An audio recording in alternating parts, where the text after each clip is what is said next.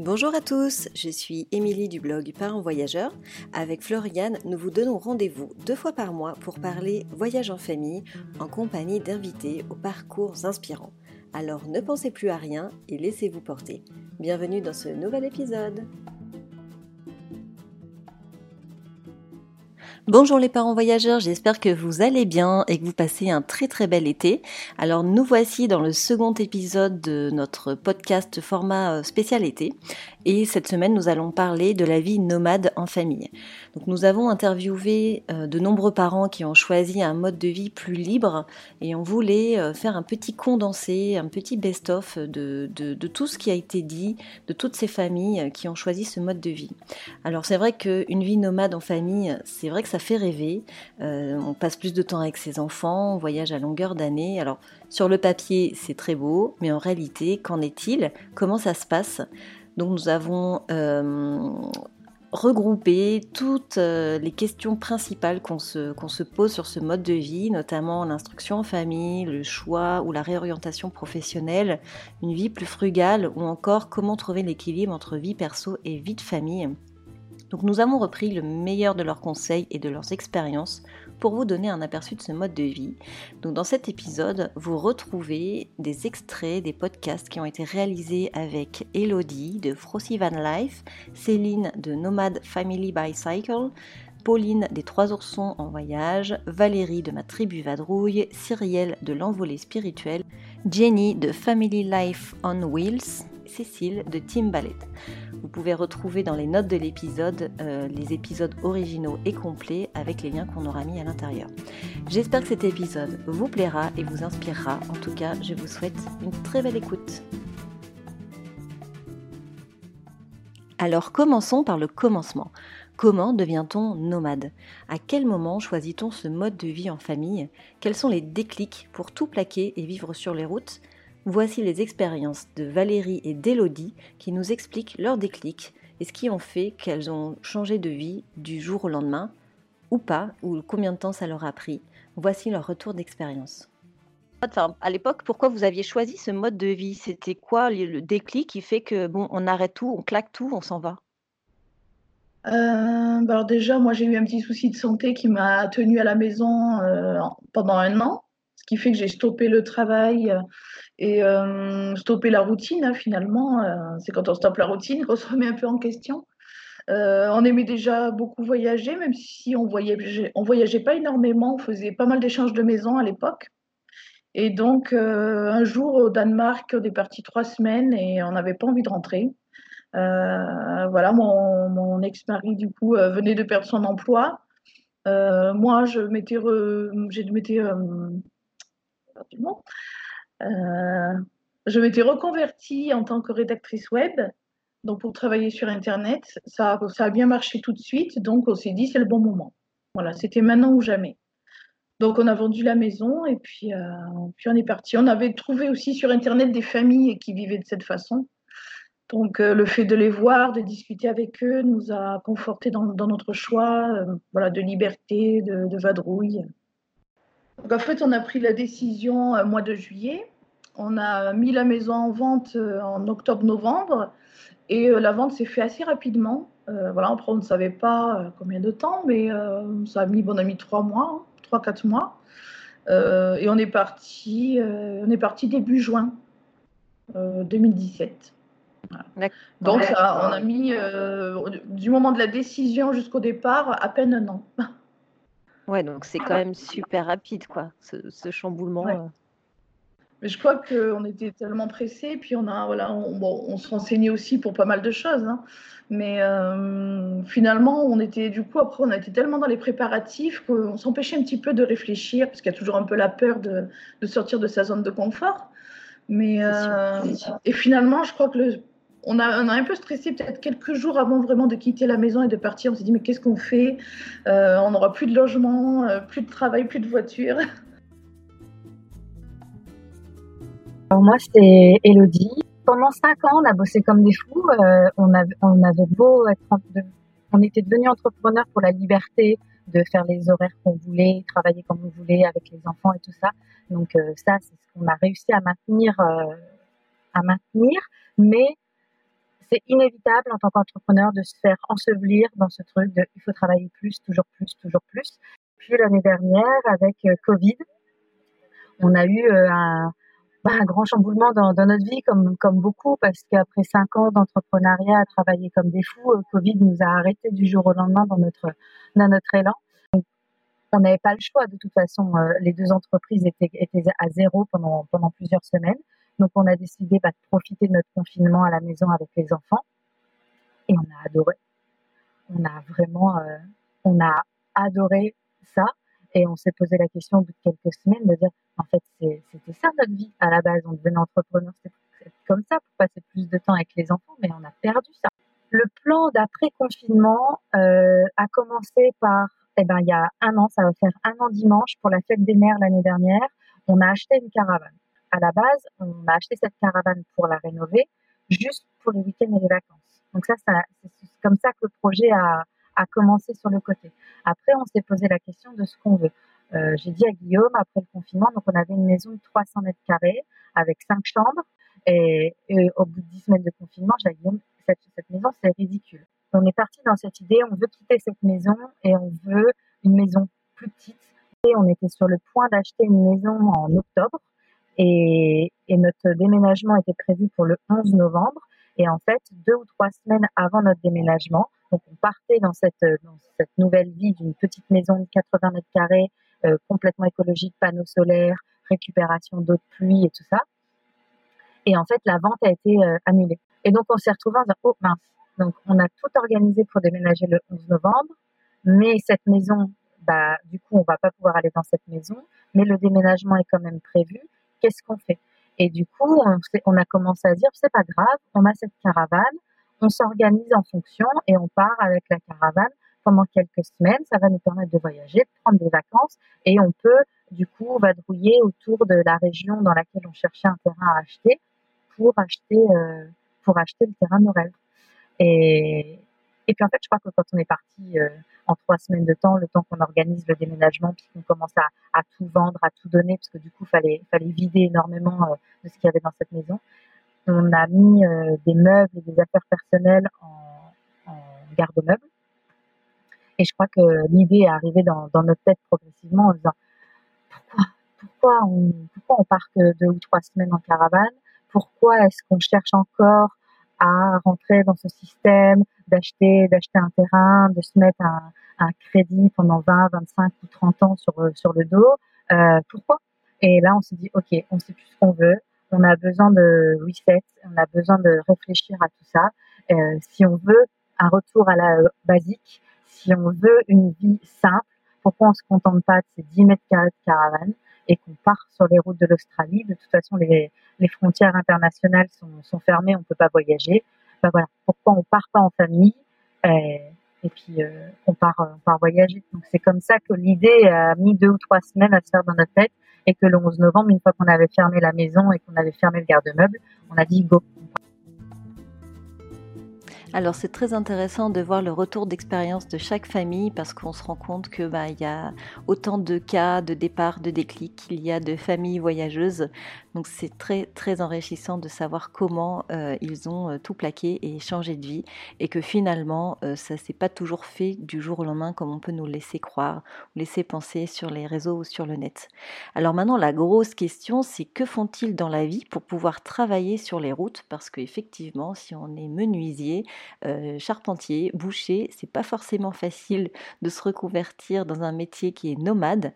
Alors que font-ils? Quel métier ou quelle réorientation ils ont choisi Sachant qu'Elodie, qu'on vient d'entendre, euh, on continue, continue leur entreprise euh, à distance. Mais qu'en est-il des autres parents voyageurs? Voici le, la réponse de Cyrielle, Pauline et de Cécile. Qu'est-ce que vous qu'est-ce que vous faites comme boulot en fait? Comment vous avez professionnellement organiser votre vie de manière à être euh, nomade à votre compte? Alors euh, David, il avait déjà un métier qui permet d'être euh, à son compte et de faire ça d'où il voulait, puisqu'il est développeur web. Donc mmh. voilà, il suffit d'avoir une bonne connexion, un ordi et, c'est tout en fait.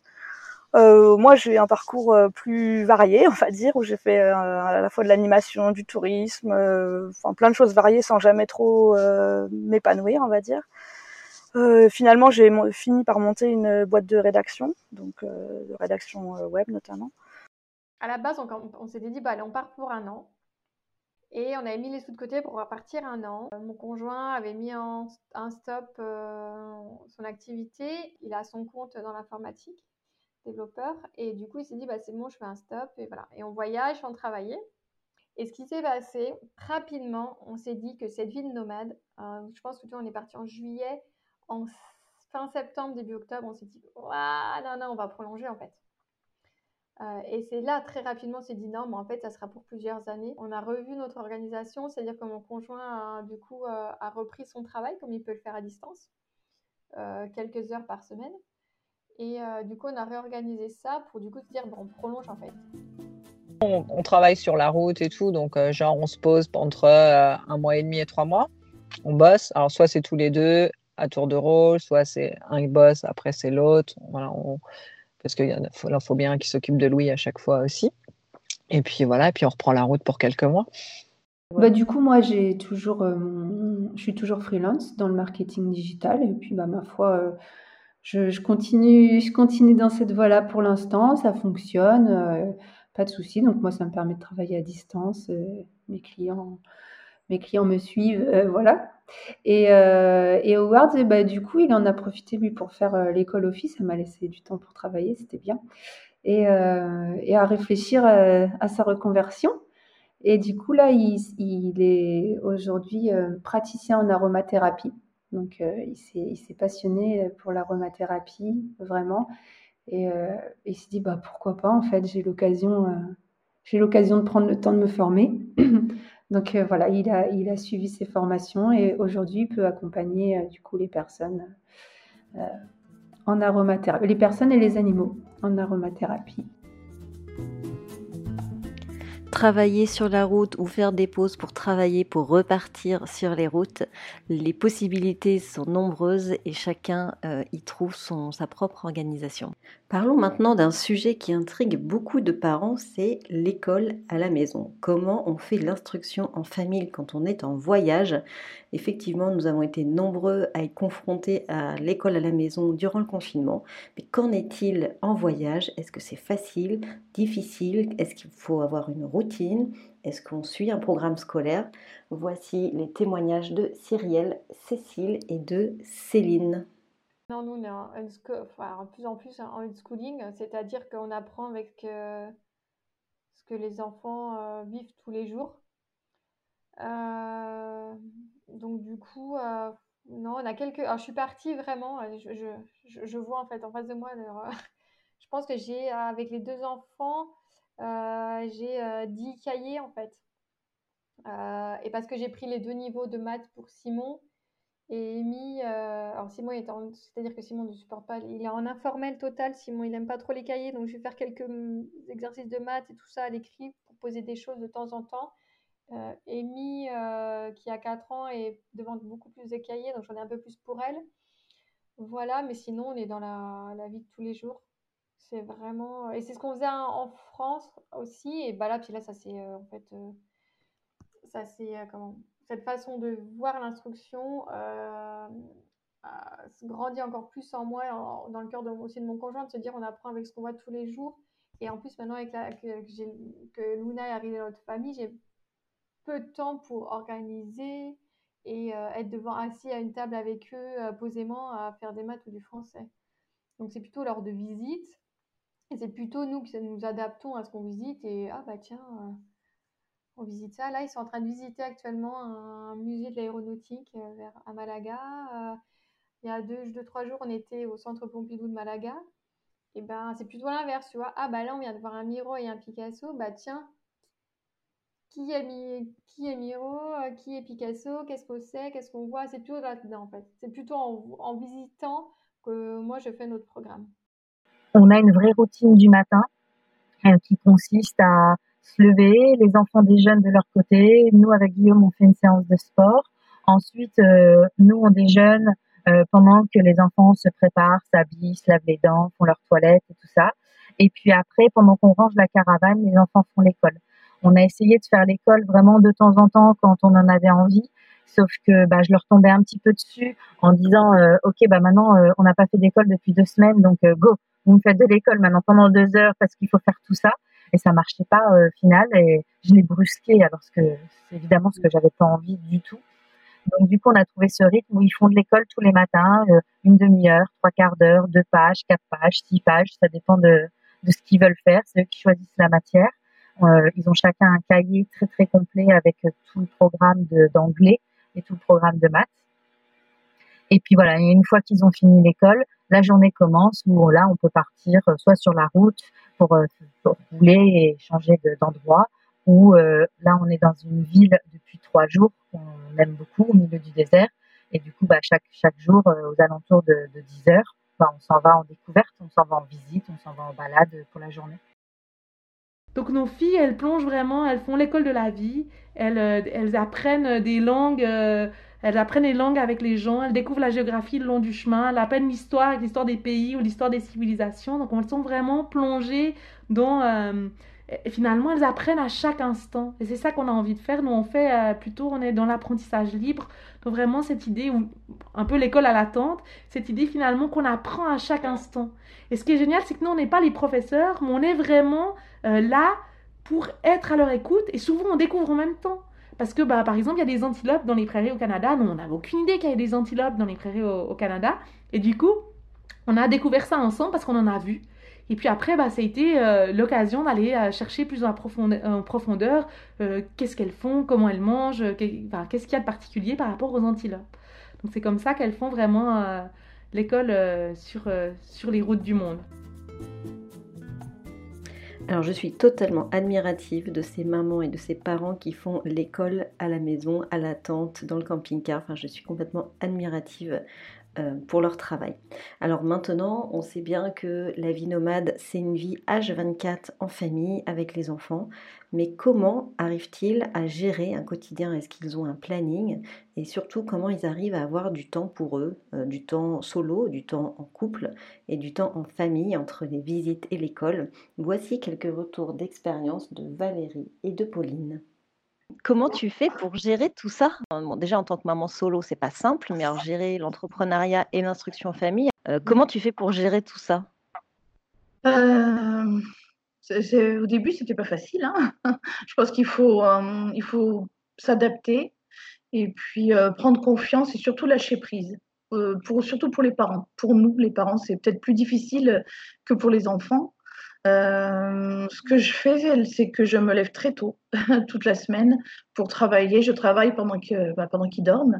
Euh, après, j'ai la chance quand même d'avoir deux ados, euh, dont une, celle de 17 ans, est quand même très autonome. Et bon, elle m'aide. faut quand même demander, hein, c'est des ados. Mais voilà, j'ai quand même pas trois petits en bas âge, sinon ce serait beaucoup plus compliqué.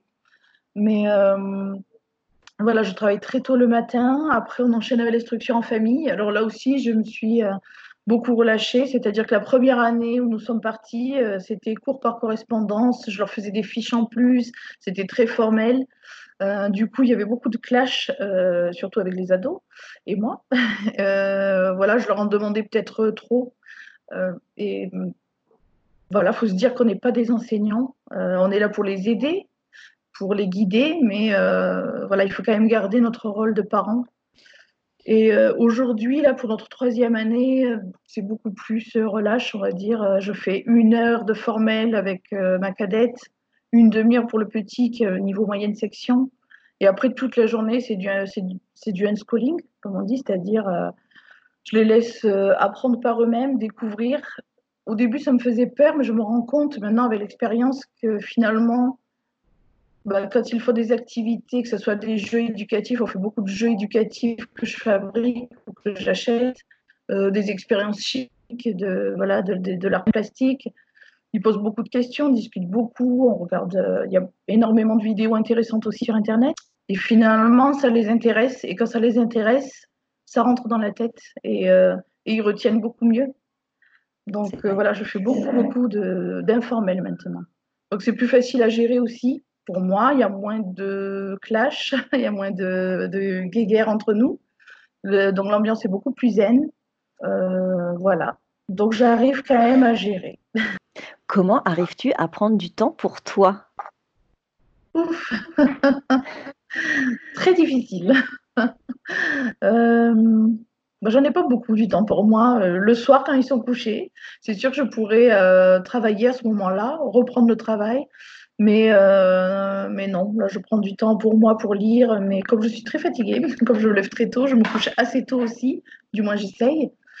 Euh, donc, j'ai pas énormément de temps pour moi, mais je me dis que ce n'est qu'un passage. Voilà, c'est euh, voilà, ça va peut-être durer quelques années, et puis ensuite j'aurai tout le temps pour moi quand ils seront partis de la maison.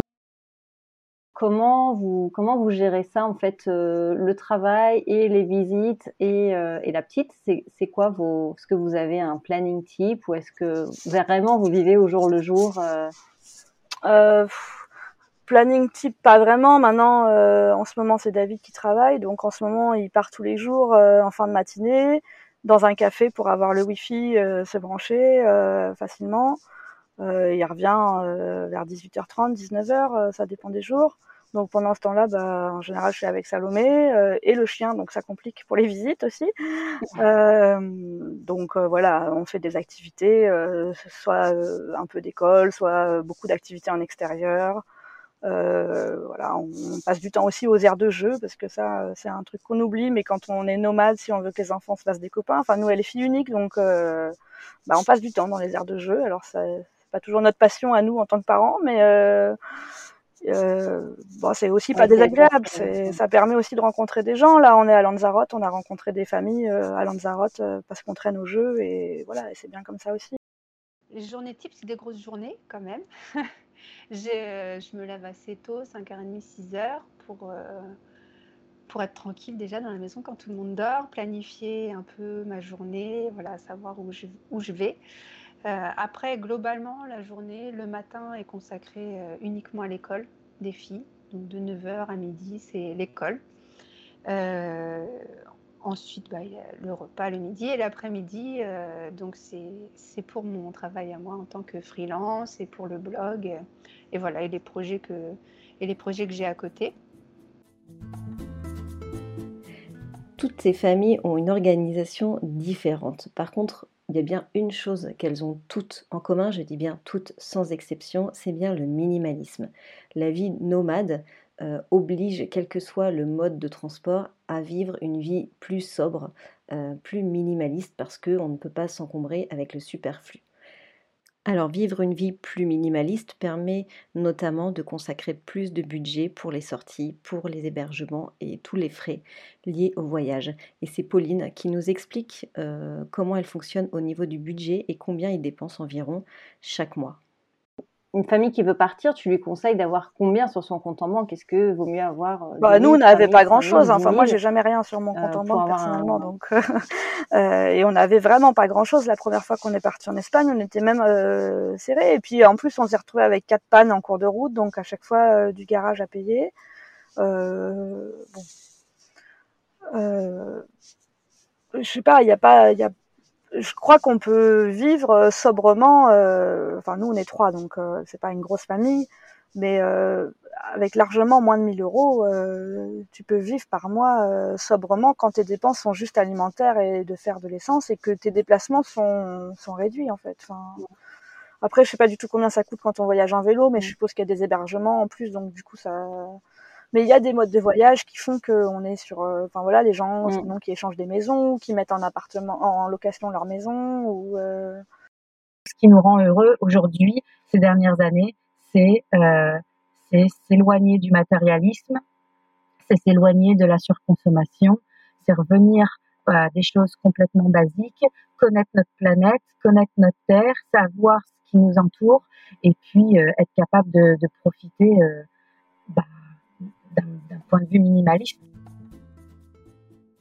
Le retour à l'essentiel est quelque chose qui est revenu très très fréquemment dans les podcasts, mais il y a aussi un sujet qu'on aborde quasiment à chaque fois, ce sont les peurs.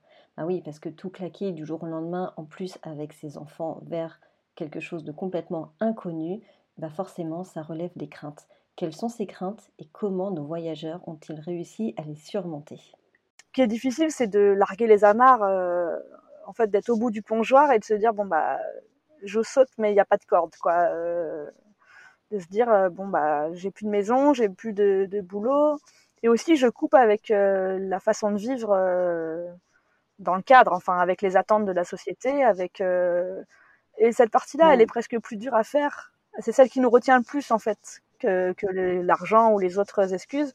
C'est c'est la normalité, c'est d'être dans les cases, d'être comme on attend qu'on soit. Et ça, il y a une pression qui est forte, je trouve, euh, dans la société, euh, de, de, de, tout le monde, hein, qui vient de tout le monde, des amis, de la famille, euh, des employeurs, de plein de choses, où, où on te dit, mais non, tu peux pas partir comme ça, c'est inconscient. mais peut-être qu'aussi, il faut pouvoir profiter de sa vie et en disposer comme on a envie. Mais je trouve que larguer les amarres avec les attentes sociales, c'est quelque chose de difficile. Enfin, les larguer et sans les larguer, c'est ça larguer les amarres sans non plus être euh, hors, euh, hors cadre, complètement euh, marginal. On peut vivre différemment sans être marginal. J'aime bien l'image de l'océan. Alors on peut imaginer un océan et puis là on voit vraiment la tempête qui est sur l'océan avec des vagues gigantesques, ça brasse dans tous les sens. Voilà. Quand on est dans cet état-là, on sent bien, on est vraiment dans les peurs. Maintenant, quand on prend une décision puis qu'on sent qu'elle est juste pour nous, c'est comme si on était au fond de l'océan. C'est-à-dire qu'au fond de l'océan, il y a une espèce de calme qu'on peut ressentir. Une espèce de la profondeur des océans, ce calme paisible. Ça ne veut pas dire qu'au-dessus, il n'y a pas des vaguelettes de peur. Ça ne veut pas dire qu'il n'y a pas des courants marins puis qu'il n'y a pas des choses au-dessus de la surface là. Mais ça veut dire qu'à l'intérieur de nous, il y a une espèce de puissance une espèce de sérénité comme ça, qui dit c'est ok, c'est juste. Et nous, quand on sent ça, eh ben, ça veut dire que c'est ok pour nous d'y aller. Alors, je comprends que c'est pas facile à sentir cette différence-là, mais, mais, euh, mais c'est vraiment ça. L'idée, c'est vraiment d'aller chercher ce qui vibre en nous. Ok, je j'ai le projet d'aller faire, de monter une nouvelle boîte, j'ai le projet de partir en, en, caravane pendant euh, deux ans. Pourquoi je le fais déjà? Qu'est-ce que ça vient nourrir en moi? Est-ce que je le fais pour fuir quelque chose? Est-ce que je le fais pour faire quelque chose? Est-ce que je le fais? Quelles sont les lignes que j'ai envie de choisir par rapport à ce projet-là? C'est important de choisir des lignes en famille. De dire, OK, euh, pour être aligné sur la même chose. Est-ce qu'on va se laisser porter par le vent? Est-ce qu'on planifie notre itinéraire? Est-ce qu'on a envie d'aller à la rencontre des gens? Est-ce qu'on a plutôt envie d'aller en nature? Quel est l'équilibre qu'on choisit par rapport à tout ça? Ça ne veut pas dire qu'il ne va pas changer, ça ne veut pas dire qu'on ne met pas à jour à chaque fois hein, ces choses qu'on a, ces grandes lignes qu'on choisit. Mais ces grandes lignes qu'on choisit, ça nous aide à, avoir comme une, vision qu'on envoie dans l'univers. Et pour terminer sur une note positive, voici tous les conseils que nos familles nomades euh, vous donnent si vous voulez passer, sauter le cap et changer de vie pour opter pour une vie plus libre sur les routes. Donc, réalisez vos rêves et, euh, foncez. de toute façon, même si ça ne le fait pas, vous pouvez toujours revenir en arrière. Par contre, voilà. Oui, le sens inverse ne, fonctionne pas. Ouais, Exactement. Ouais. Donc, il euh, faut, tenter. Voilà. Bah, juste de foncer. Si c'est un rêve et si c'est quelque chose que vous voulez faire, si c'est quelque chose qui vous tient à cœur euh, et que vous partagez en couple ou en, en famille, faut foncer et personne va l'organiser pour vous et personne va le faire pour vous. Alors certes, ça va demander de l'organisation, ça va demander des prises de décision, des concessions, euh, mais faut foncer. C'est la plus belle euh, aventure qu'on ait menée depuis neuf ans qu'on est parents. C'est les six, les six meilleurs mois qu'on ait menés d'un point de vue euh, relation familiale.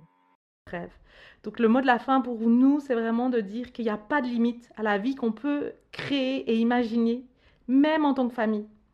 Donc euh, j'ai envie de dire de ben, euh, respirer la puissance de la terre pour vivre euh, pleinement votre vie et apporter de la magie au monde. J'espère que ce best-of vous a plu et qu'il vous a donné plein d'idées et un bel aperçu en fait de toutes les possibilités de vie nomade en famille. En tout cas, moi j'ai tous adoré les enregistrer avec eux. C'est tous des familles incroyables. Alors si vous aussi vous avez aimé cet épisode, n'hésitez pas à le partager sur vos réseaux sociaux autour de vous euh, pour euh, nous faire, pour faire parler du podcast et pouvoir le faire perdurer. En tout cas, je vous souhaite une très très belle semaine et je vous dis à mercredi dans 15 jours. Bye